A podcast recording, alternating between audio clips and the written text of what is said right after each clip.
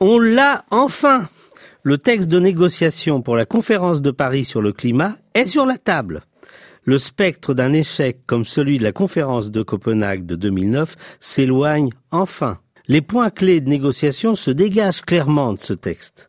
Avant tout, il exprime un consensus sur la nécessité de contenir le réchauffement en dessous de 2 degrés et pour cela de renforcer les capacités des pays, d'effectuer les transferts de technologie et de dégager des financements pour réaliser les actions de réduction des émissions et d'adaptation.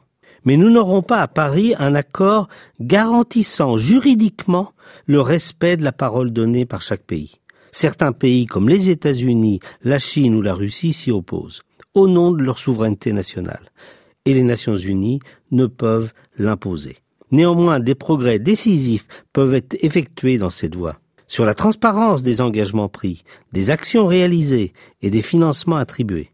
L'étape première de mise en place d'un système équitable, qui donc inspire confiance, c'est d'adopter une comptabilité fiable. Obtenir des engagements ambitieux ne peut résulter que de trois choses la sincérité des projections d'émissions des pays, la qualité des programmes de mise en œuvre et des actions effectivement réalisées, et la transparence des financements accordés par les pays développés et de leur utilisation par les pays bénéficiaires.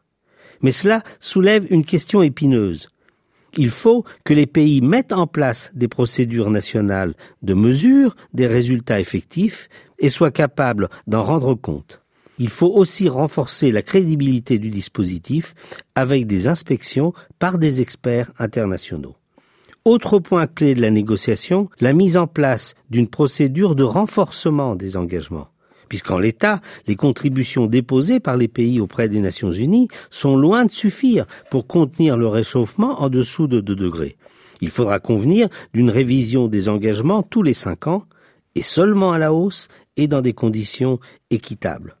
En outre, un point sera encore à trancher, à savoir la forme d'adoption de l'accord et de ratification par les parlements nationaux, car tout cela devra être décliné pour être effectif dans les législations nationales et les budgets.